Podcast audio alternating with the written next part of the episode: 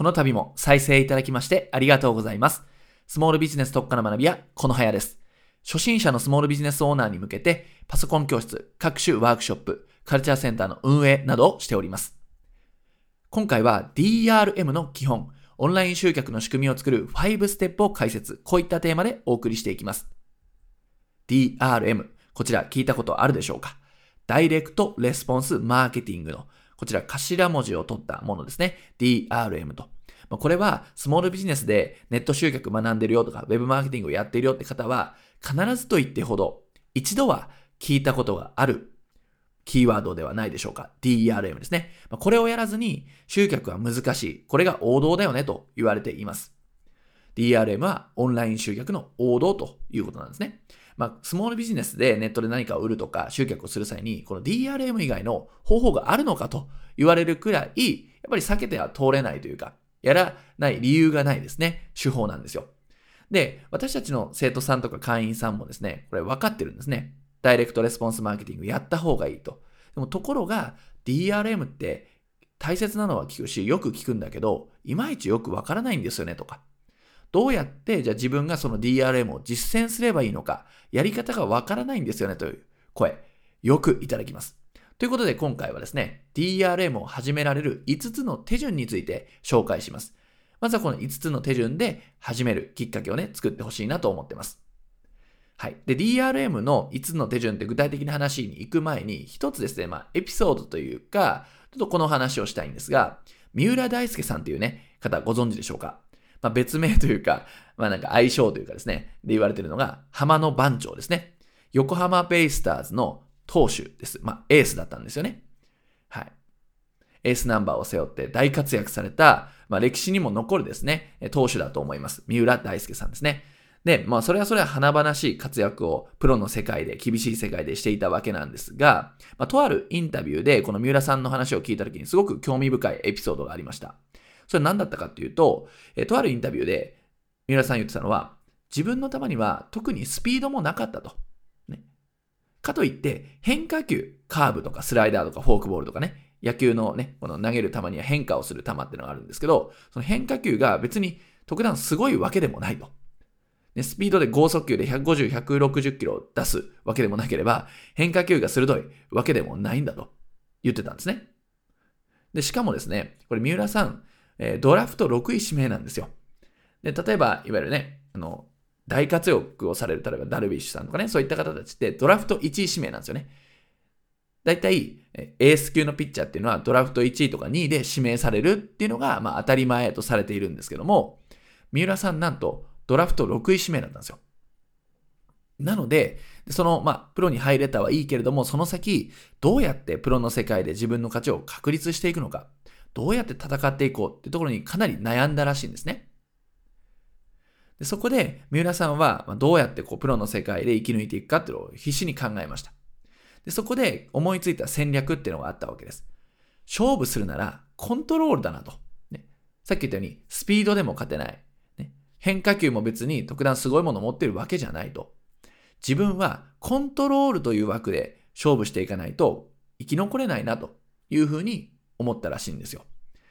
じゃあそのコントロールっていうね、これコントロールって言っても一言では難しいですよね。コントロールのいいピッチャーになるのは相当な努力をしなければいけないっていうのは前提なんですけれども、そのために三浦さんは何をやったのかというと、200球の投げ込みをしたというんですね。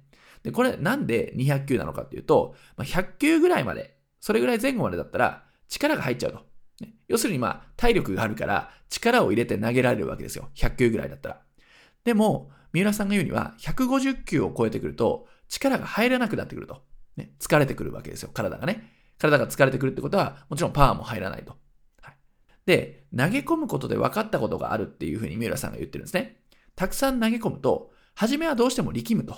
ね、100球ぐらいまで行くまでっていうのは力が入るから、力が入っちゃうがゆえに球が安定しないんだ。安定しないわけですね。で、安定しない。だけども、逆に疲れてですね、力が入らなくなった状態になってくると、安定し始めるっていうんですね。でその状態だと余計な力が入らないから、必要最低限な力でボールを投げられるっていうんです。でそうするとですね、力まないんですよね。力、力めないっていうのがね、えー、正確なことですかね。力が入らないんで力めないってことなんですけども、力まないので、コントロールが高まるっていうふうにおっしゃってたんですね。疲れてきて力が入らなくなった状態で投げる球が安定した感覚っていうのを自分に覚えさせてくれたと。そしてコントロールの再現性が高まるんだということなんですね。逆に力が入んない方がどんどんどんどんね、コントロールのいい球が投げられるということなんです。で、なんでこの話をしたかというとですね、この三浦さんの話って、まんまですね、このダイレクトレスポンスマーケティング、オンラインの集客でも当てはまるんですよ。でつまりこれ何のメッセージをお伝えしたいかというと、余計なものを取り除き、必要最低限を抑える。もう一回言います。余計なものを取り除き、必要最低限を抑えると。さっきの三浦さんで言えば、余計な力が入らなくして、あえて力まない状態を作ることで、コントロールが良くなった。そして、いい成績を収めることができたということなんですね。はい、余計なものを取り除き、必要最低限を抑えると。これこそが再現性を高めていく秘訣なんです。一時的に一試合だけ活躍するってことは結構できると思います。でもずーっとですね、安定して成果を収める。ね、勝率をキープするってことは、その並大抵のことじゃないんですよね。となってくると、再現性が大事なんですよ。ずっと一定、一定数の、えー、まあ一定レベルのですね、こう成績をずっと長い、長期にわたって残すことができると。この再現性が大事だということなんです。なので、こういった教訓を得てですね、何を私たちは学ばなきゃいけないかというと、オンライン集客でも力まず最低限をやるということなんです。で結局、DRM ですね、の原則っていうのはこれだけなんですね。えー、これだけっていうのは何かっていうと、見込み客の連絡先を集めて、そして接触育成を行って販売をすると。で、その後に関係性を維持していく。よくね、ライフタイムバリューを上げるなんて言いますけども、結局それなんですよ。見込み客の連絡先を集めて、接触育成を行って、販売して、以降関係性を維持すると。これだけなんですね。これだけやってれば、DRM はマスターしたも同然なんです。でもついつい、やっぱ人間は力んじゃうわけですよね。いろいろやらなきゃと。日々どんどんどんどん新しい情報が出てくると。ホームページ持ってる、ブログやってる、YouTube やってる、ウェビナーやってる、SNS はどうだい？最新の SNS これだよって。ね。ライブ配信がいいよ。音声がいいよ。いろいろな情報が入ってくるわけです。でそうなってくると、やっぱ人間っていうのは新しいものが好きなので、どんどん新しいことを自分も試さないと乗り遅れてしまうという心理が働きます。なので、どんどんどん焦っていってしまうわけですね。これが力んじゃうということです。で、ダイレクトレスポンスマーケティングを行っていく上で一番大切なことっていうのは、先ほどもお伝えした通り、安定して成果を出せるってことなんですね。再現性なんですよ。なので、ポイントは、さっきの三浦投手じゃないですが、どれだけ力を抜いた状態で安定して売り上げられるか、これが本当の再現性ということを考えるときに重要なことになります。どれだけ力を抜いた状態で、つまりずっと力んだ状態で、ね、100%の力でずっと走り続けるっていうのは現実的ではないですよね。なので、どれだけ力を抜いた状態で安定して売り上げを上げ続けられるのか、商売を続けられるのか、ここに価値があるわけですよ。で、それを踏まえた上で、じゃあ、ダイレクトレスポンスマーケティングで最低限これだけっていうものは何なのかと、力を抜いた状態で実践できるっていうやり方、何をやるべきなのかっていうことをお伝えしていきます。それが冒頭のテーマでお伝えしたダイレクトレスポンスマーケティング実践5ステップというものなんですね。はい。で、結論、これだけ知っておけば大丈夫ということで5つの手順をお伝えします。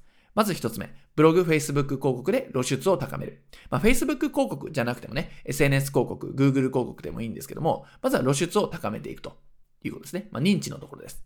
はい、で、二つ目が、無料プレゼントで見込み客を集めると。無料のサンプルとかね、まあ、PDF とか動画講座とかありますよね。そういったもので見込み客の連絡先を集める。これが二つ目です。で、三つ目の手順は、ステップメールで育成すると。あるいはステップ配信で、情報を与えて、ね、価値とか、まあ、価値観とか、必要性を教育していくってことですね。で、ステップの4、ランディングページ、まあ、セールスレターで販売をすると。で、決済をしてもらうとか申し込んでもらうっていうことですね。で、5つ目、メルマガで繰り返し接触をするということですね。まあ、メルマガでっていうのは、先ほど無料プレゼント、ステップ2の無料プレゼントのところで、連絡先は集めている。ここで言うとメールアドレスは集めているので、メルマガでその連絡先は無駄にせずですね、繰り返し繰り返し接触をしていって、別の商品を案内したりだとか、ね、また、え、以前買わなかった商品、同じ商品を進めてみるとか、そういったことをやるわけですね。はい、さっき原則で4つお伝えしましたが、それをですね、まあ、実践に落とし込むと、こういった流れになります。5つの流れですね、今お伝えしたことを覚えておきましょう。で、まずね、これ流れを作るっていうのが大切なんですよ。で、この流れを作れないうちに、枝葉の部分とかを頑張って勉強したりだとかやってしまうと、無駄に終わることがほとんどです。なので、まずは流れを抑えるということです。ぶっちゃけですね、先ほどお伝えした5つの流れっていうのがあれば、何をしても大丈夫です。はい、逆に言えば、余計なことはしなくても大丈夫です。先ほどの5つの手順通り、ダイレクトレスポンスマーケティング、オンライン集客の仕組みを作っていただければ、他にね、余計なことはしなくてもやっていけます。再現性を高めるために最低限に取り組んでいきましょう。そうすれば、極端に頑張んなきゃいけない時期とか、忙しい時期ってのはなくなります。常に力を抜いた状態でも成果が出せる。これが健全な商売のやり方だと思いますんで、こういったところを意識をしてみてください。